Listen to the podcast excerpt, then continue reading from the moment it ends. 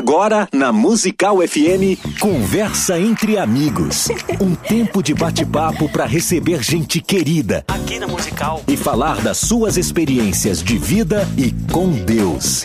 Conversa entre Amigos. Musical.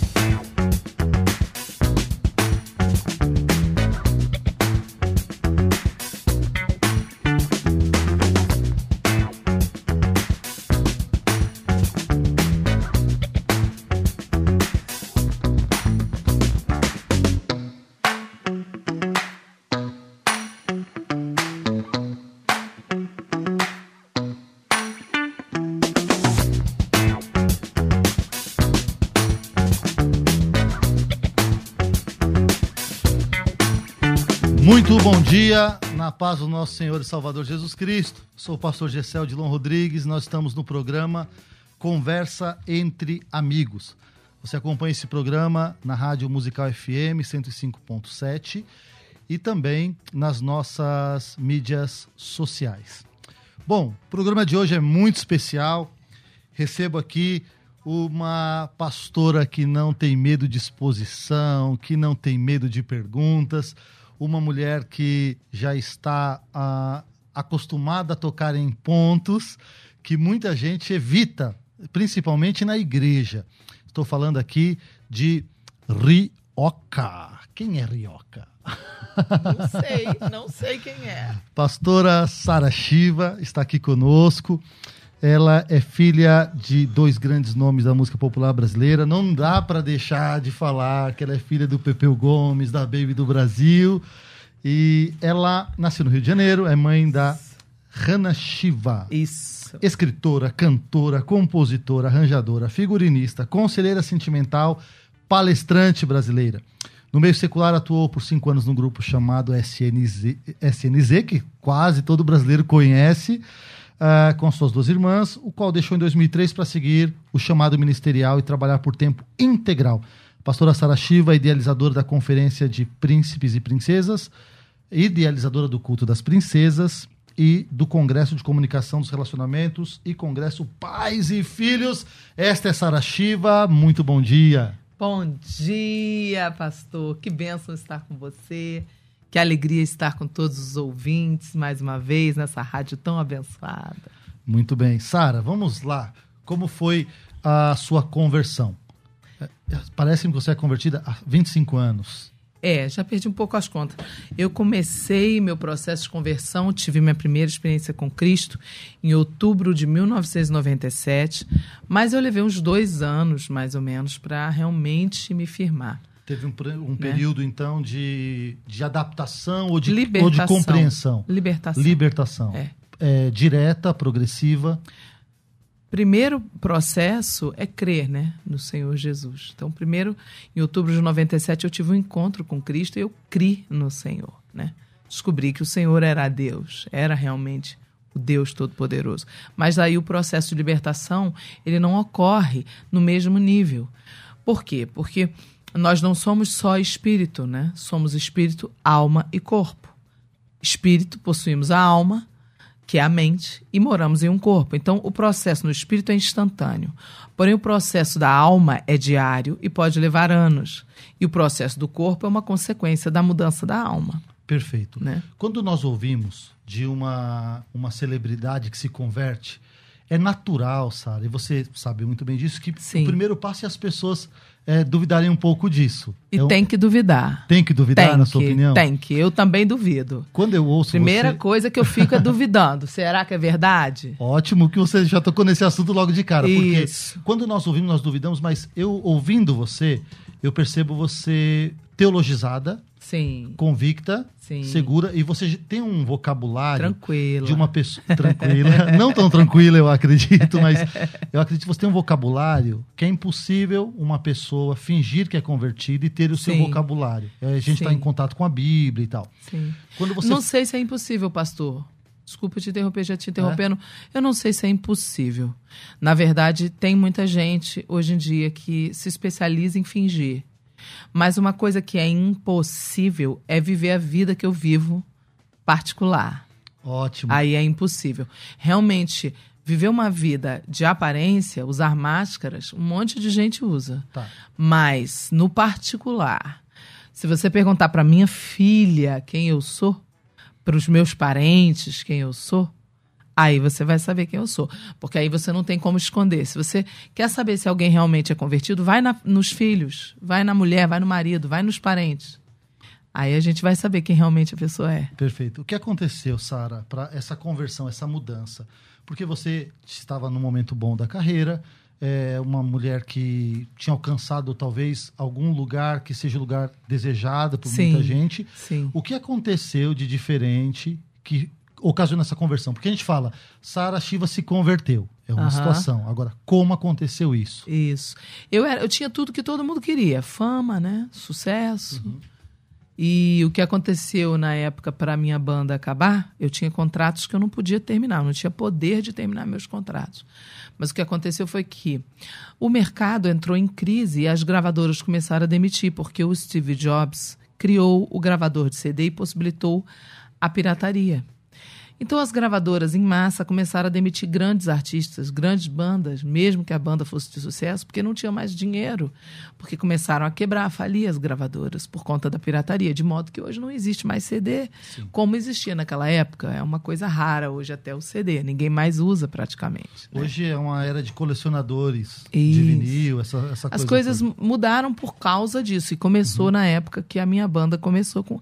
O SNZ começou a fazer sucesso na mesma época. E com você, como é que aí- Jesus a- se revelou a Sara É, aí o que acontece? Nesse processo, é, eu tinha tudo, como eu estou te falando, só não estava ainda mais estourada por causa da crise fonográfica, mas praticamente eu tinha tudo que todo mundo queria: fama, sucesso, né, mídia.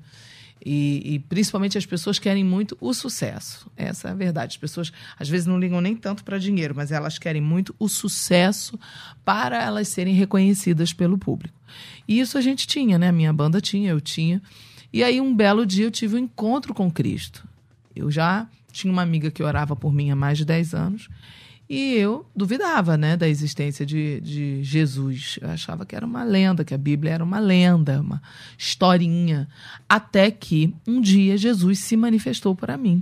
Desculpa. Eu sozinha dentro do meu quarto. Você teve algum contato com a Bíblia antes dessa sua Nunca tinha lido a Bíblia. Eu nunca tinha lido a Bíblia. Mas eu tinha ido à igreja com essa minha amiga que me evangelizava. Fiquei rindo por dentro, né? Secretamente rindo, julgando. É, um dia eu achei legal que ela. Eu fui umas duas vezes com ela na igreja. A segunda vez que eu fui, eles tocaram um axé gospel, uma música de gospel no ritmo de axé. Eu achei maior barato. Falei, ai, que legal, né? Eles não são tão cafonas assim, gostam de umas. Eu julgava muito, né? Tinha muito preconceito. Até porque a- o conceito que a gente né, tinha ali na, na época, hoje em dia é tudo muito mais aberto, as pessoas são muito mais abertas para o evangelho até por um lado ruim, porque de certa forma estão mundanizando um pouco o evangelho. Naquela época não, crente era crente mesmo. Então era aquele conceito, preconceito, né? Ai, credo, crente, não pode nada, é horrível, não sei o que, é cafona. Enfim, aí eu tive um encontro com Jesus a partir daí. No Por seu quê? quarto. Porque depois desse período, eu tive uma experiência com o diabo. Eu vi o diabo manifestando numa pessoa na saída de um ensaio que eu estava fazendo para um show. E quando eu vi essa pessoa manifestar, eu vi o diabo dentro da pessoa. Minha visão espiritual abriu e não era uma coisa normal isso acontecer comigo. Quando a minha visão espiritual abriu, a princípio eu fiquei em estado de choque, até mesmo pensei que eu poderia estar tendo uma alucinação. Porém, havia mais uma pessoa na banda que também era cristã e eu não sabia. Essa pessoa era cristã. E essa pessoa, chama Lui, ela me segurou. Na, eu estava encostada no muro, assim, estado catatônico, paralisada. E essa pessoa me segurou, assim, nos ombros e disse: Não fica com raiva dessa pessoa, que a pessoa me agrediu, falou coisas horríveis. Ela disse: Não fica com raiva dessa pessoa, porque não era a pessoa, era o inimigo. Aí eu falei: opa, aí eu acordei do transe ali, né? Do, do, do transe, que eu digo assim, eu estava em estado de choque. Uhum. Eu acordei do choque, eu olhei e falei: O quê? Né? Quer dizer, não era só eu que estava tendo a visão, outra pessoa também estava vendo.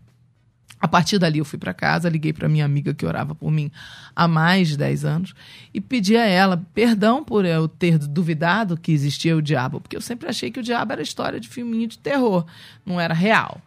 E aí essa minha amiga foi na minha casa orar por mim, para eu entregar a vida para Jesus, conversou comigo.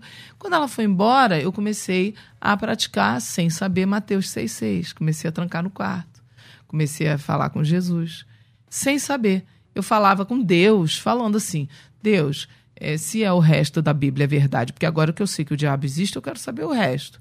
Se é verdade, boa, né? agora eu quero saber se é verdade, se Jesus é Deus, se a Bíblia é a verdade, se realmente Cristo né, é real, é, é, é o Filho de Deus. Eu comecei a orar sem saber que eu estava orando.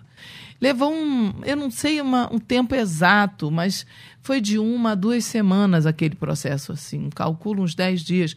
Eu fiquei naquele processo. Eu chegava do trabalho, me trancava em casa e falava com Deus de novo. Aí botava minha filha para dormir, falava de novo com Deus.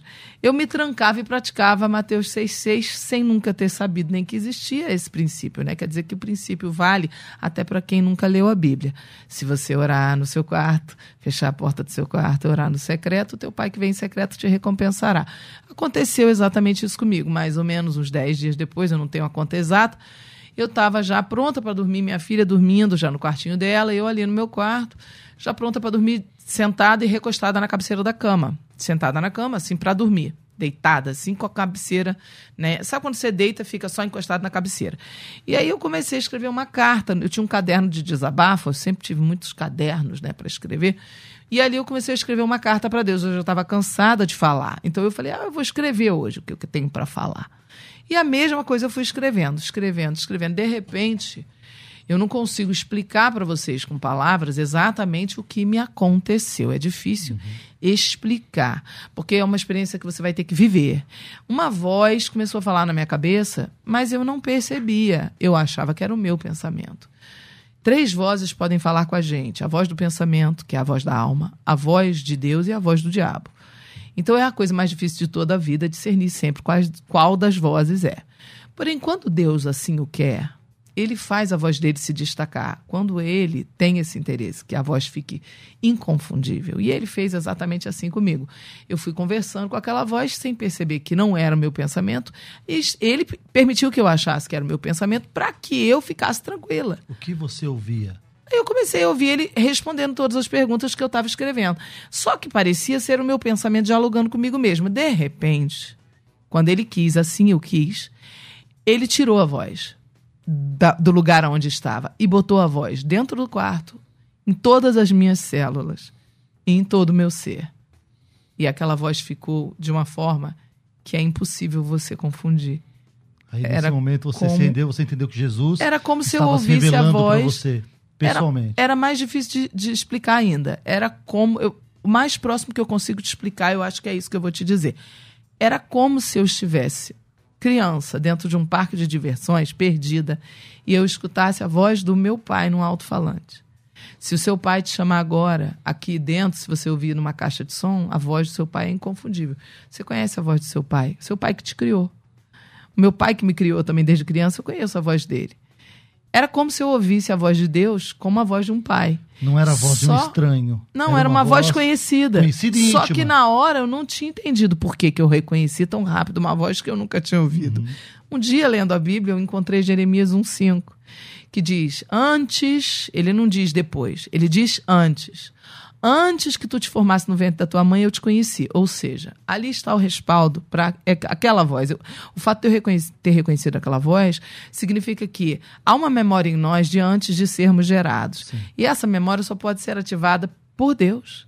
E assim, quando Deus o quer, ele ativa essa memória para quem ele quiser. Nossa, que lindo, Sara. E eu recebi aquela ativação naquele momento e eu reconheci a voz do meu Criador, que é o meu Pai. Que bênção. E deixa eu te fazer uma pergunta que é importante, acho que as pessoas querem saber. Você foi discipulada por alguém? Sim. Como você escolheu uma igreja a partir disso? Foi assim, essa minha amiga que me evangelizava por 10 anos, né? Eu passei a frequentar a igreja que ela frequentava. E aí, indo à igreja que ela frequentava, era na Barra da Tijuca, eu morava uhum. em Ipanema, Copacabana, ali, na divisa de Ipanema com Copacabana, no Rio de Janeiro. E era muito complicado. Eu estava me deslocando sempre para Barra, era difícil o trânsito, etc. E um dia eu descobri, passando assim na frente dali de Copacabana, que tinha uma, a mesma denominação que ela frequentava, a mesma placa. Estava ali em Copacabana, próximo à minha casa. Eu falei, ah, eu vou lá qualquer dia, né? Já que é a mesma igreja, a mesma denominação. E aí era muito pequenininha, muito simplesinha. Quando eu entrei, estava ministrando louvor. Uma jovem cantora que estava começando a carreira, chamada Ludmila Ferber. e o seu marido, né? No, como pastor da igreja. E ali eu comecei a ir. Tinha uma campanha com o missionário Adalberto, que era um profeta de Deus. Ele já partiu o Senhor, já está, já faleceu, já está no, com o Senhor. Ele fazia uma campanha que era de muito sobrenatural toda semana. E eu comecei a ir aos cultos ali porque era mais fácil para mim. Passado um tempo, mais ou menos um ano depois, eu já estava batizada, mais ou menos um ano depois, eles abriram a placa da denominação deles. E eu fui com eles, eu tinha uma ligação com eles, né? E ali eles começaram a fazer a igreja em células e tinha modelo de discipulado na igreja em células. E eu, então, fiz parte do discipulado do grupo da pastora Cíntia, que era líder dos jovens com o marido dela, o pastor Sérgio, são até hoje meus pastores. São minha cobertura espiritual até hoje. Eu nunca mudei de pastor nem de igreja. Tenho a alegria de dizer isso. Continuei com quem me confrontou. Que bom. Sara, a Sara chegou numa igreja, se converteu. É isso. É difícil para um artista que já é reconhecido chegar numa igreja? É, porque eu fiquei lá porque eu encontrei neles uma característica que eu achava que eu não iria encontrar. O que, que eu encontrei? Eu fiquei lá porque eu vi que eles não me bajularam, uhum. não me trataram VIP, nem especial.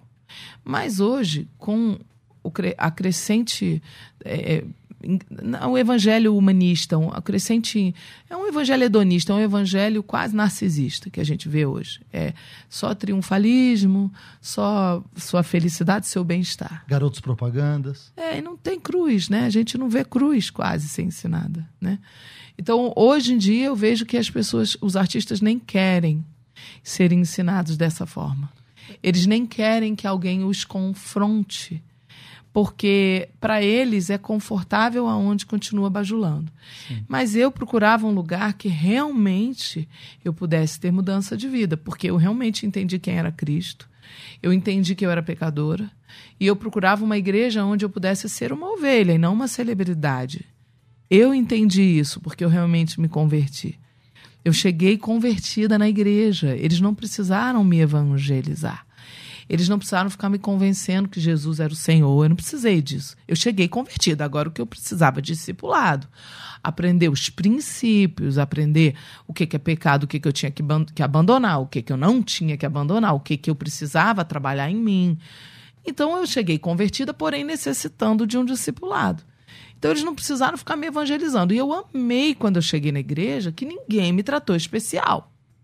Isso, isso para você foi uma benção. Tem algumas foi. pessoas que talvez esperassem ser tratados como especiais, quando não são, Sim. acabam até rejeitando. Mas eu Sim. acredito que você realmente tem um, o perfil mais desejável e é por isso que a sua conversão, 25 anos depois, a gente Sim. conversa e sente essa conversão. Amém. E você toca num ponto, Sara, delicadíssimo. Sim. Até para as pessoas que são da igreja, que estão há bastante tempo, é um ponto delicado chamado sexualidade. Sim. Porque nós fazemos encontros de casais, fazemos Sim. encontros de jovens, de adolescentes, mas aí chega a Sara Shiva falando sobre se- Radical. É Radical. Rasgado. É, e rasgado. E engraçado, Sara, que você é uma mulher assim que se comunica bem, uma mulher que não tem vergonha, não tem medo, que seria o, o, o paradigma de uma mulher é, dita empoderada. Sim. E você vem com uma pregação que é para mulher ser aquela mulher que a Bíblia recomenda que ela seja. Sim. Como que isso entrou no seu mundo, Sara?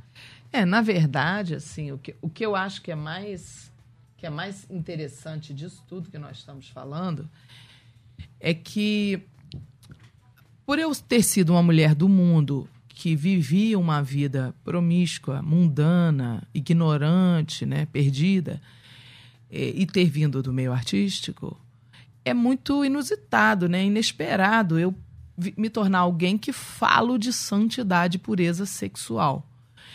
Quando, para mim, eu hoje eu entendo essa visão, mas para mim, no meu ponto de vista como cristã, como crente, isso é o mínimo.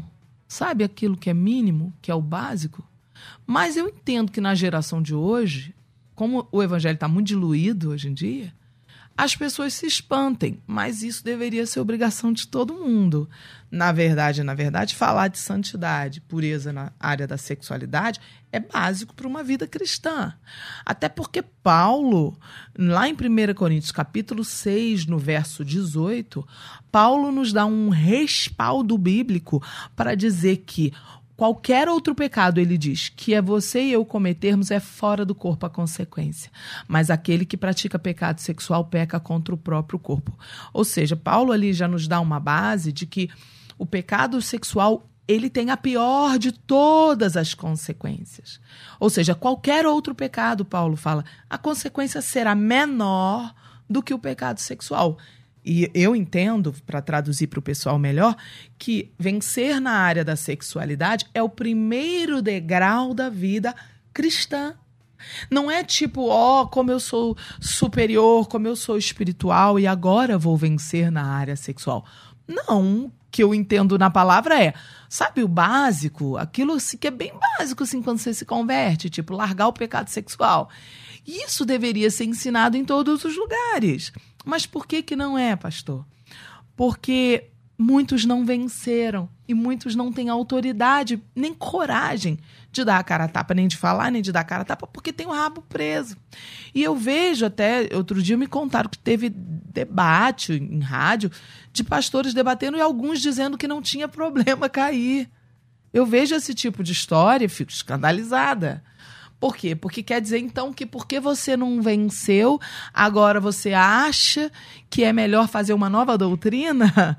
Não é mais fácil confessar, olha, eu nunca venci, mas Deus teve misericórdia de mim, é, eu não tenho autoridade para falar desse assunto, né? Então, Sara, uma coisa que eu gosto em você quando eu assisto e ouço, e que acho que muita gente deve gostar também, é que você faz o desafio da transparência. Sim, E é difícil para muitas pessoas a, Sim. a se assumirem como não super crentes, Sim. super pastores, super pastoras.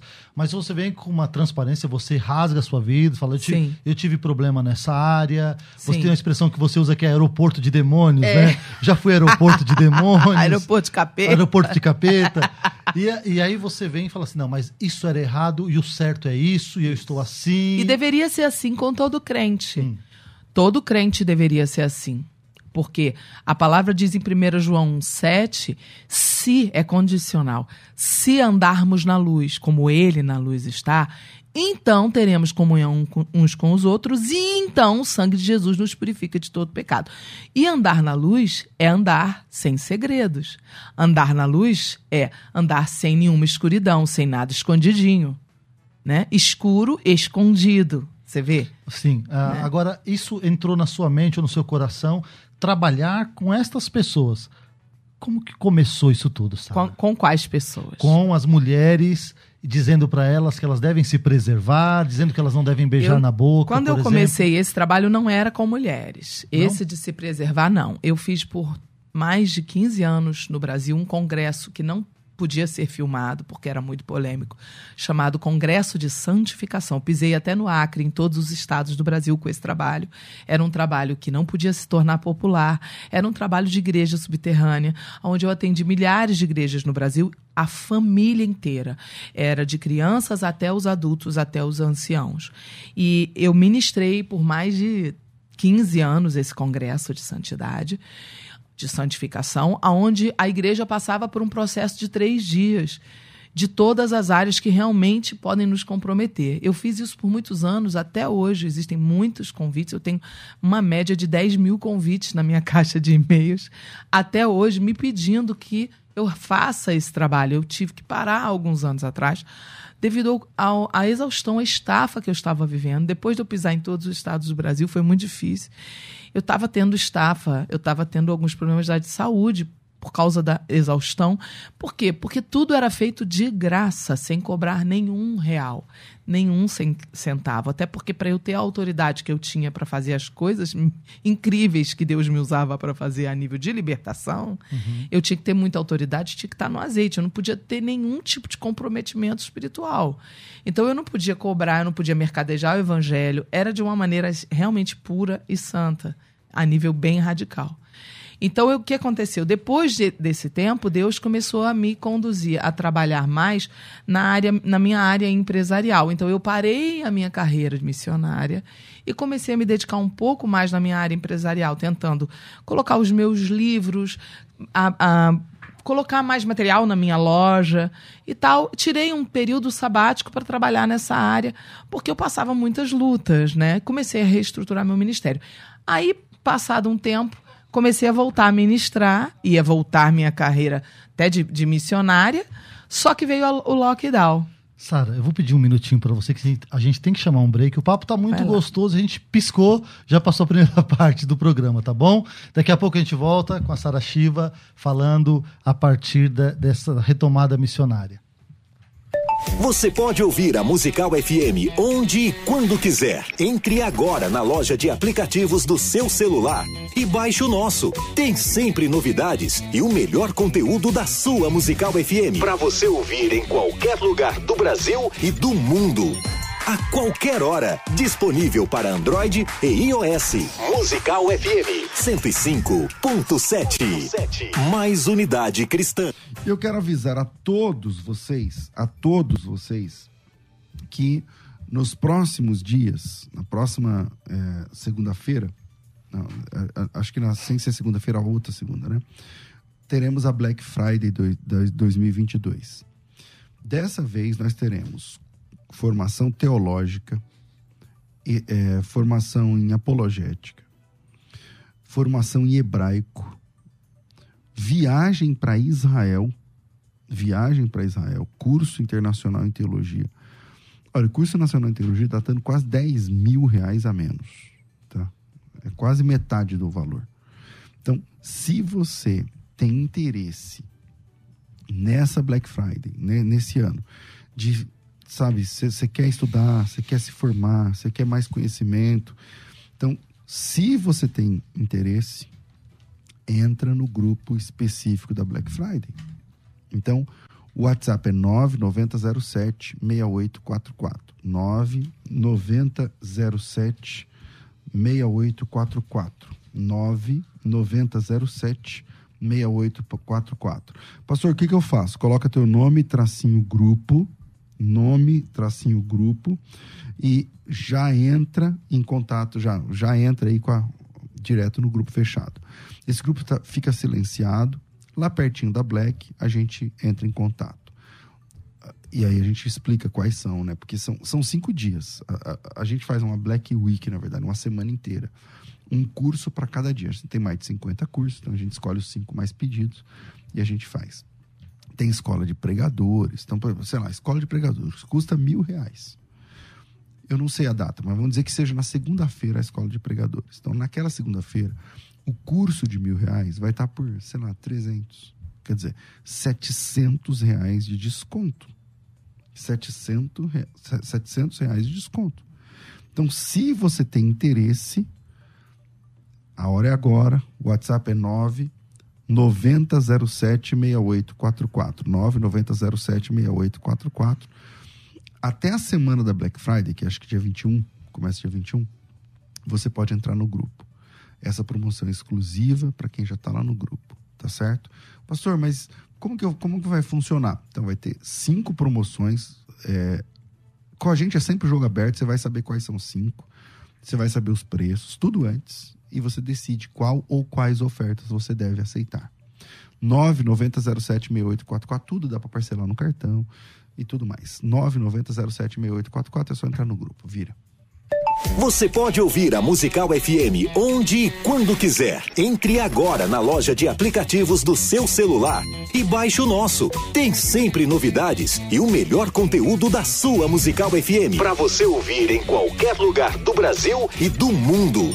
A qualquer hora, disponível para Android e iOS. Musical FM 105.7. Mais unidade cristã. Você que acompanha a Musical FM não pode perder. Programa Debates Musical FM. Temas que fazem parte do dia a dia. Assuntos importantes que podem esclarecer as suas dúvidas. Sempre com convidados especialistas para debater sob a luz da palavra de Deus. Debates com o pastor César Cavalcante. De segunda a sexta, às 11 da manhã, na Musical FM.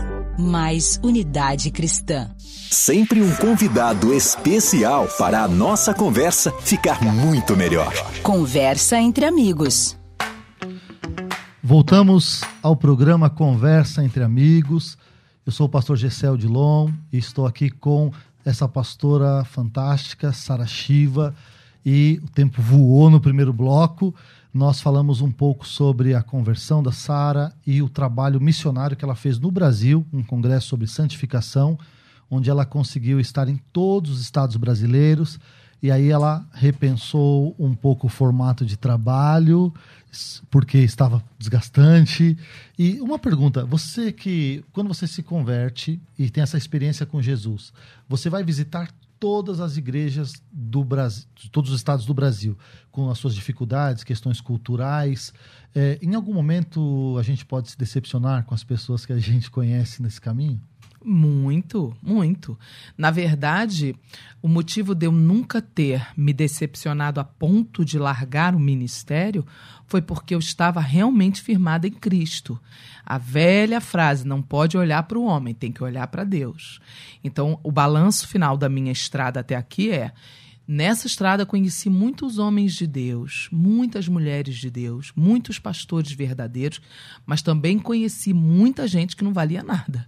Conheci muitos falsos crentes, falsos pastores. Infelizmente conheci muitos mercenários, mas não podemos anular que também conheci muitos homens de Deus. Que conheci bom. pastores que davam a vida, a vida pelas ovelhas, pastoras. Então, assim, é, é uma realidade. A igreja é um hospital, as pessoas doentes vão para a igreja, seja doente do corpo, da alma ou do espírito, e muitos não querem ser curados, encontram ali um local para ficar se remoendo, tendo pena de si mesmos, ou para manipular outras pessoas na sua própria doença. E isso é ruim, maligno, doentio, né? E é uma realidade. Hoje, quando eu evangelizo, eu já evangelizo dando essa vacina. Eu não evangelizo ninguém mentindo. Porque você é só uma questão de tempo, você vai perder. Eu evangelizo dizendo: olha, vem para Jesus, mas fique sabendo, aqui tem muita gente doente. Sim. Sara, uh, o trabalho com as moças como que você começou ele exatamente? Vai, você fez esse trabalho de santificação e aí quando o que, você... me deixou famosa, né? O Isso. trabalho que me deixou famosa foi o culto das princesas, Isso. que é uma campanha que eu criei. Por que, que você acha que esse trabalho te deixou famosa? Porque foi depois dele que eu fiquei popular como pastora, né? Eu não era popular como pastora. Eu era, me tornei uma pastora que pregava nas igrejas simplesinhas, pequenininhas, não era nem convidada para igrejas grandes. Não cobrava? Nunca cobrei, nunca até hoje. Sou uhum. bem radical em relação a isso. Respeito quem cobra, acho que cada um sabe, anda na luz que tem, mas eu nunca cobrei e nunca vou cobrar. por um trabalho numa igreja, né? Agora, quando a gente faz outro tipo de trabalho, é outro assunto. Eventos, entretenimento, é outro assunto. Mas para pregar numa igreja, cantar numa igreja, jamais. Uhum. E aí, quando eu criei o culto das princesas, não foi uma vontade minha. Tudo na minha vida é muito dirigido por Deus. Deus me guiou até o culto das princesas. Eu fui morar no Rio depois de muitos anos como missionária fora do Rio. Porque, como missionária, morei em vários estados. Então, eu fui chamada pela minha igreja de volta para morar no Rio, para ajudar no corpo pastoral da igreja. Fui ungida pastora depois de muitos anos, né, sendo missionária, fui ungida pastora e fui, fui chamada para voltar para ministrar na igreja, estar no corpo pastoral. E aí as mulheres do Rio de Janeiro sofrem a mais do que qualquer outra mulher de outro estado. É um estado difícil a nível de relacionamento, a cultura, as mulheres são muito fortes, os homens são muito sedutores, é um local que as pessoas são muito bonitas, tem uma cidade de praia, todo mundo se cuida muito, tem muito espírito de sedução. É um polo artístico do Brasil. É um polo artístico. Então, é um, uma área muito. De, um, é um local que a área de relacionamento é muito desafiadora. E as mulheres me viam muito bem, muito feliz. Eu era, assim, é, já uma pastora, né? Já era pastora, mas magrinha na época, muito bonitinha, não tenho ruga, uma pessoa feliz, sem namorar há anos, sem beijar há anos, sem ter vida sexual há anos. As mulheres da igreja viam aquela pastora solteira, feliz e plena, sempre o bem sempre falando muito de autoestima. Bem resolvida. Bem resolvida. E elas começaram a me solicitar, pastora, faça para nós um discipulado de mulheres solteiras, de mulheres adultas, não é de adolescentes. Uhum. O meu trabalho com mulheres sempre foi para mulheres mais velhas, mulheres com mais de 30, com mais de 40, com mais de 50. Mulheres que não se encaixam mais no grupo dos adolescentes, uhum. dos jovens, entendeu? E elas me pediam, nos ajude, queremos ter a tua plenitude, queremos entender como é que você conseguiu. Então eu comecei a escrever o livro, que eu ainda não lancei, inclusive estou negociando com uma editora agora, o livro Manual de Princesices. Eu comecei a escrever o livro com as lições de transformação, de deixar de ser cachorra virar princesa. Essa frase também sua. Pegou. Ela pegou é. no Brasil pegou. e está associada a você desde Isso, então. Isso, desde então. Aí eu fui, muita gente usa, mas está associada uhum. a mim mesmo. Aí fui, tudo bem. Comecei a preparar o livro, falei, ah, vou fazer esse livro, que vai ser um conteúdo que mesmo depois, quando eu vá embora, né, de, de missionária, elas tenham esse conteúdo. Só que o que aconteceu era que cada semana Cada semana não, eu comecei com um mês. Depois é que eu fui mudando para semanal. Comecei, cada mês eu fazia uma aula e era interdenominacional. O pastor me autorizou. Eu pedi o templo uma vez ao mês para fazer um culto onde não se falava em oferta, onde não se falava em nada de assunto de igreja, porque era um culto interdenominacional, que as mulheres poderiam trazer as amigas do mundo, as amigas de outra igreja, ou seja, a gente não faria nenhum trabalho que é, desse ciúme outros pastores. Era um trabalho realmente de um macro discipulado. O primeiro culto esperava-se 30 moças solteiras, uhum. 30, 30 mulheres. Vieram 100. O outro mês, 200. O outro, com cinco meses, tinham 500 mulheres.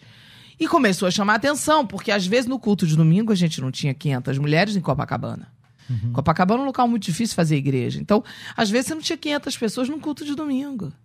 E eu comecei a botar no meio de uma quarta-feira, uma quinta-feira, quarta-feira, 500, 600 mulheres. Cada mês ia subindo 100. E o formato desse trabalho, na sua cabeça, estava o seguinte: vou falar abertamente com as mulheres. O trabalho era. Direto ao ponto. O trabalho era o livro. O trabalho uhum. era o livro, que não é para homem. Homem não pode ouvir, é assunto uhum. só para mulher. Chegamos a 1.200 mulheres, tivemos que começar a fazer inscrição gratuita para proibir a quantidade de exceder. Porque começamos a ter mulheres lá fora chorando que não conseguiam entrar. Uhum. Vinha ônibus, descia ônibus das regiões serranas do Rio, baixava na porta ônibus ônibus, descia as mulheres, os maridos iam para a praia tomar água de coco, enquanto as mulheres ficavam no culto. O que acontecia? Não podia entrar homem nem o cara da mesa de som. Por quê? Uhum. Porque ali dentro é proibidão. Eu vou falar todos os assuntos que ninguém quer falar. Eu vou falar como é que nós somos ruins, que mulher é um bicho ruim pra caramba. A gente é terrível, a gente é, faz infernos a gente pode, entendeu? Na cabeça do homem. E a gente não se entende, quer também confundir o homem. Então eu fui ensinando para elas muito do que eu estudava sobre a mente masculina. Ensinando a elas entender a mente masculina, entender por que, que dá tanto problema de comunicação, por que, que vocês não sabem se relacionar. E principalmente ensinando a mulher a escolher o cara. Não escolha um cachorro safado, escolha um príncipe para casar como escolher um príncipe. Aí no lockdown eu transformei isso num curso online Legal. e fiz isso virar um curso online que hoje eu trabalho. Inclusive esse mês quem quiser é Black Friday, tem uma um desconto incrível, só você entrar lá nas minhas redes você vai achar. É só para mulheres, homens não podem. Aí depois de anos os homens me pedindo, pastora, você vai esquecer da gente? Eu não podia fazer o trabalho para eles presencial. Uma época botei meu cunhado, marido da minha irmã, que eu ganhei minha irmã para Jesus, minha irmã ganhou ele, eles se casaram. E botei até ele para fazer é, o curso dos príncipes, né? Brincando. Botei esse nome de príncipes porque era moda na, na época das princesas. O Fantástico foi lá filmar, um monte de gente foi filmar. Beleza. Depois eles saíram com a visão deles também de missionários, não puderam continuar e nunca pude fazer o dos homens presencial, porque ia ser complicado fazer. Sim, não sim. dá, não tem como. Aí veio o lockdown, eu criei o dos homens. Sara, a, a igreja ainda é um ambiente muito masculinizado. Ainda é. Ah, eu já defendi ministério pastoral feminino em debates e engraçado o quanto que eu fui atacado pela internet por defender o ministério feminino. Tô vendo uma pastora que prega, que ganha almas, que explica as coisas. É impossível fechar os olhos para isso. Você Eu- eu sofreu tenho- esse preconceito? Eu sofro até hoje. Todo dia tem gente xingando. Existe um motivo pelo qual Deus chama a mulher. É porque tem muito homem se vendendo. Se os homens aceitassem viver certas coisas, obedecer mais, Deus não tinha precisado chamar a mulher. Porque é muito chato ter que ser a mulher que ministra. Eu queria ser, eu queria mesmo ser a esposa do, do cara que ministra. Mas você não acha que você, Entendeu? por ser mulher, você entende as questões da alma feminina muito mais profundamente? Acho que a mulher não precisaria. A mulher não precisaria ser pastora para ser a esposa do pastor que discipula, que ajuda, que é auxiliadora. Eu acho que Deus tem que levantar, às vezes, mulheres líderes que dão pé na porta Uhum. por causa do nível de frouxidão de muitos homens. Muitos homens não conseguem vencer certas áreas porque eles acham impossível, porque há uma idolatria na sua própria sex- sexualidade masculina. O, o homem tem uma idolatria na sua própria sexualidade. Ele, há muitos homens têm a sua identidade, no nosso país, Brasil, muitos Uhum. homens têm a sua identidade construída em cima da sua sexualidade. recebe estímulos desde criança, televisão. Não, é, é mais profundo. No curso online que eu criei para os homens, chama Curso Homem Real, tá? Tá disponível para os homens que quiserem fazer, é para os homens solteiros ou que tá namorando, não é para casados. Mas tem casados que foram fazer para ensinar. Porque nesse curso eu falo sobre essa idolatria e explico o seguinte: você é homem, você teve sua identidade, muitas vezes, não são todos, mas muitas vezes, a maioria, sua identidade construída em cima da tua sexualidade. Ou seja, eu sou homem porque eu pego as mulher, eu sou homem porque deu mole pra mim, eu tô pegando. Ou seja, você acha que se você se tornar um cara fiel, leal, que não pega todas, a sua identidade de homem vai ser maculada. E muitos homens têm, eu brinco até, eu falo que tem um demônio vira-cabeça. Você sabe o que que é o demônio vira-cabeça? Não tenho a menor ideia. O demônio vira-cabeça é assim: o cara tá andando na rua, aí passa uma mulher. Não precisa ser bonita. Ele vira a cabeça. Ele vira a cabeça para olhar a bunda da mulher. Mesmo que a mulher não seja bonita, há uma necessidade dele olhar, porque quando ele era criança, o pai dele falou: olha, quando a mulher é bonita, você passa e ela passa a ser olha, porque isso é ser homem. Ou seja, a identidade é como você se vê. Ou, se você não olha porque você não gosta, é como se você não fosse homem. Isso, às vezes, nós crentes vivemos na nossa bolha maravilhosa do evangelho, a bolha maravilhosa da igreja, que é maravilhosa essa bolha. Temos paz e família, amor, abrigo dentro de casa, felicidade e plenitude, mas lá fora tem um mundo perdido. E às vezes eu vejo muitos pais, por exemplo, que perdem seus filhos para o mundo, escandalizados. Eu falo, que mundo que você vive? Você não sai da bolha um minuto para ver o que, que seu filho está vivendo, sua filha está vivendo? A cultura do mundo é barra pesada. Os homens que chegam lá no meu curso e dão um depoimento, eu tive na primeira turma mais de 70 alunos, fiquei muito emocionada, achei que ia ter 10 só, porque o meu trabalho sempre foi muito mais feminino. Os homens todos falavam: olha, eu achei que eu estava pronto para um relacionamento, pastor, eu tô vendo que eu não tô. Por quê? Porque toda a minha estrutura emocional ainda está completamente envenenada por tudo que eu recebi de errado, mundano né? Ah, esses dias eu participei de um podcast e eu gosto muito de ler os comentários, responder as pessoas e tinha um cara lá falando, é, porque o que ela tá falando é uma barganha, o casamento é uma barganha. Eu fui lá e comentei e respondi o rapaz. Falei, olha, se você vê o casamento como uma barganha, você ainda não é um cara que tem capacidade de amar as mulheres. Existe toda uma questão cultural na nossa nação. E essa questão, no curso, eu explico para os homens o seguinte: é a primeira aula, tá? A primeira aula dos homens é aprendendo a ouvir um não, aprendendo a ouvir um não e não deixar isso te abalar na tua Uhum. autoestima. Porque o homem brasileiro, ele tem medo de ouvir não, medo de se fragilizar, medo de ficar feridinho, medo de se sentir rebaixado pela mulher. Né? Sara, ah, você falando sobre essa questão do homem e da mulher, você fala muito sobre amor, respeito e cuidado. Ah, o É que- amor, o que você- cuidado e respeito. Amor, cuidado, é essa Amor, ordem? cuidado e amor, respeito. cuidado O que e queremos, respeito. o que queremos, as minhas alunas sabem, o que queremos? Não queremos apenas amor. Queremos amor, cuidado e respeito. Não basta só amor. Não basta só amor. Ah, ele me ama, ele cuida? Não, não funcionou.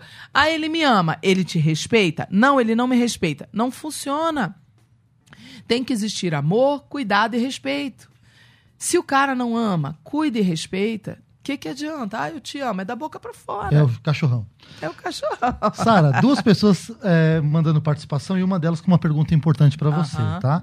Marcos André diz: Bom dia, ótimo programa. Pastora, como é bom conhecer. é, pastora, como conhecer uma mulher decente hoje em dia? Perfeito. Porque, sinceramente, tá difícil. As mulheres, difícil. como a senhora fala, estão muito cachorras e não estão se valorizando. Ajuda a gente aí.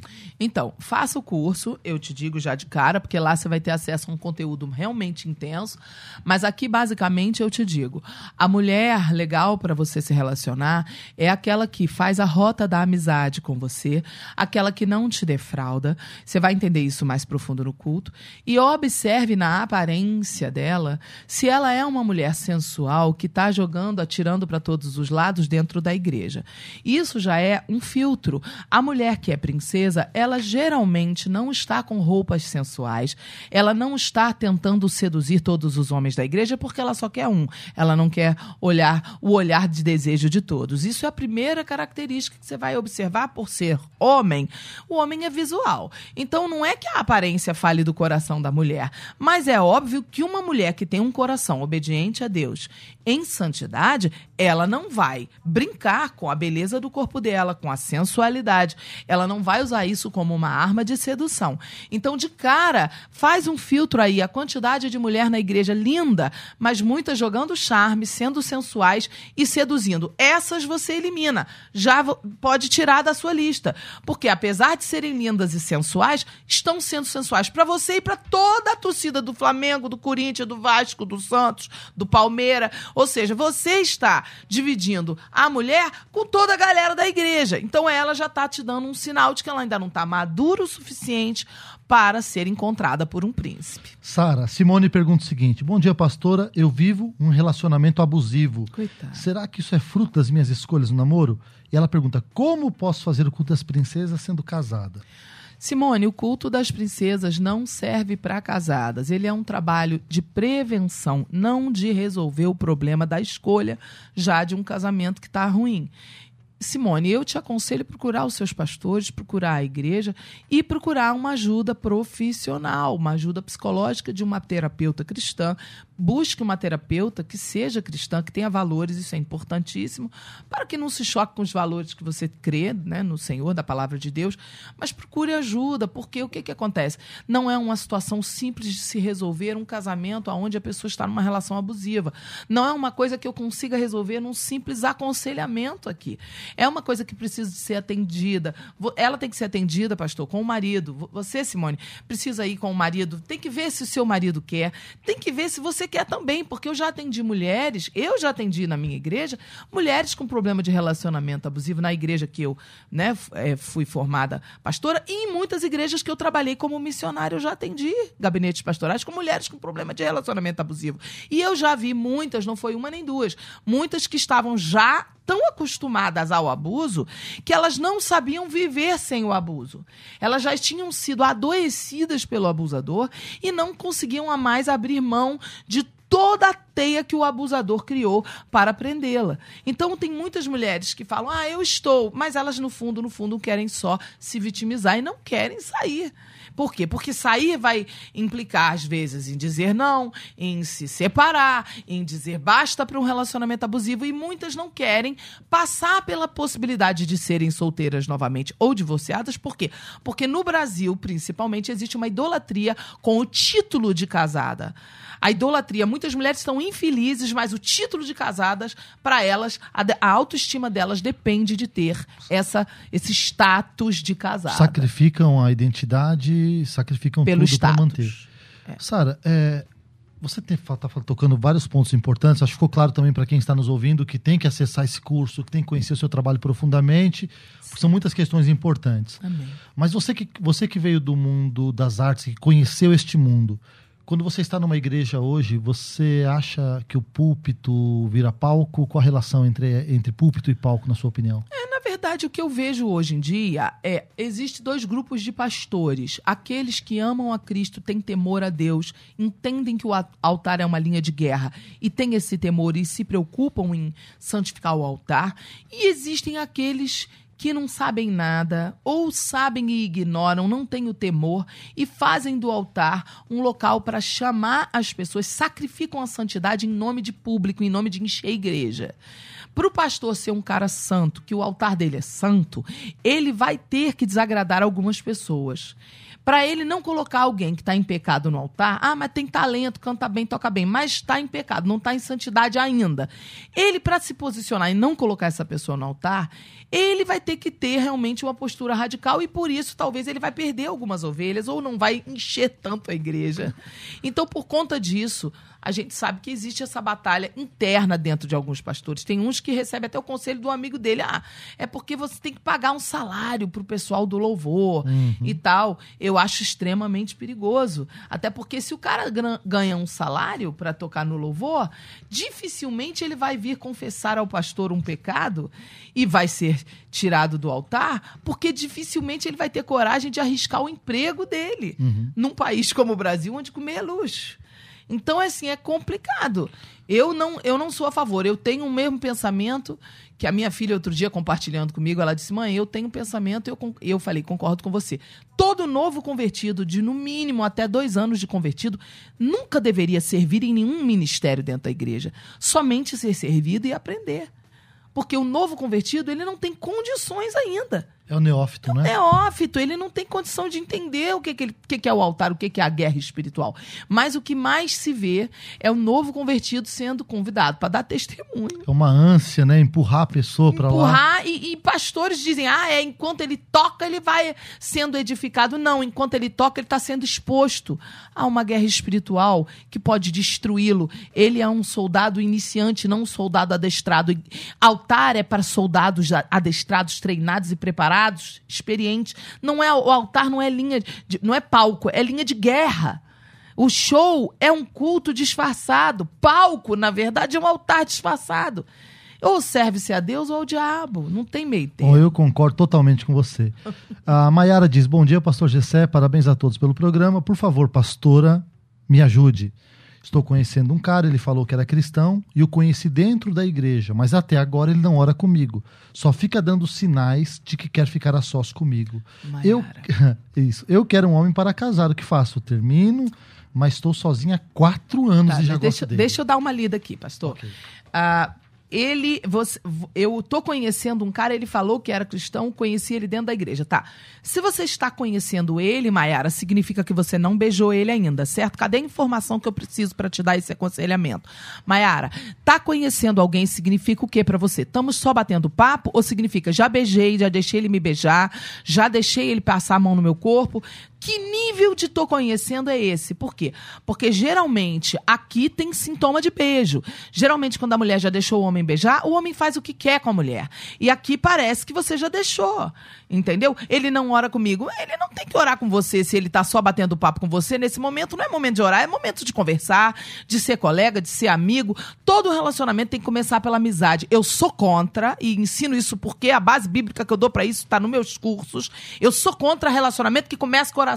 A oração começa a minha vida, meu dia. A oração é todos os dias. Agora, por que, que eu vou orar com um cara que eu não sou nem amiga dele? A amizade é a base de tudo. A prova disso é que tem gente do mundo que nunca nasceu de novo, não é crente e tem um casamento bom. Se morrer sem Jesus, vai pro inferno, mas tem um bom casamento. Por que, que tem crente que tem Jesus e tem um casamento ruim e ímpio que tem um casamento bom?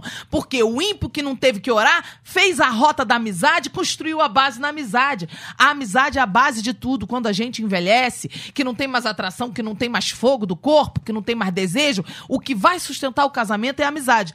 Por que, que a igreja não ensina as pessoas? Comece primeiro pela amizade. Ah, uma amizade maravilhosa. A gente ama estar tá junto, gosta de estar tá junto. A amizade é uma delícia. Agora vai orar. Agora entra a oração. Não ore com alguém que nem amigo teu é.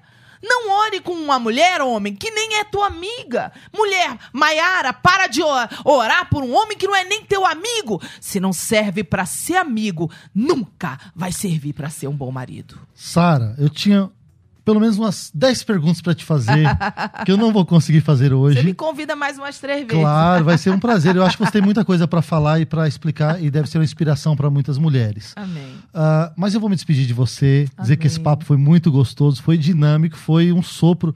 Eu acho que todas as pessoas que ouvem devem ter essa impressão, né? Nossa, passou muito rápido, né? Amém. Uh, que quem bom. quiser te encontrar, Sara, qual é o caminho mais fácil para encontrar Sara Shiva? Olha, eu tenho meu Instagram, Sara Shiva, eu tenho meu canal do YouTube, Sara Shiva, Facebook, Pastora Sara Shiva, e o meu Telegram, Pastora Sara Shiva, que é aonde as pessoas vão ter acesso ao meu conteúdo exclusivo, coisas que eu não compartilho nem nas redes sociais, estão no meu canal Telegram, Pastora Sara Shiva.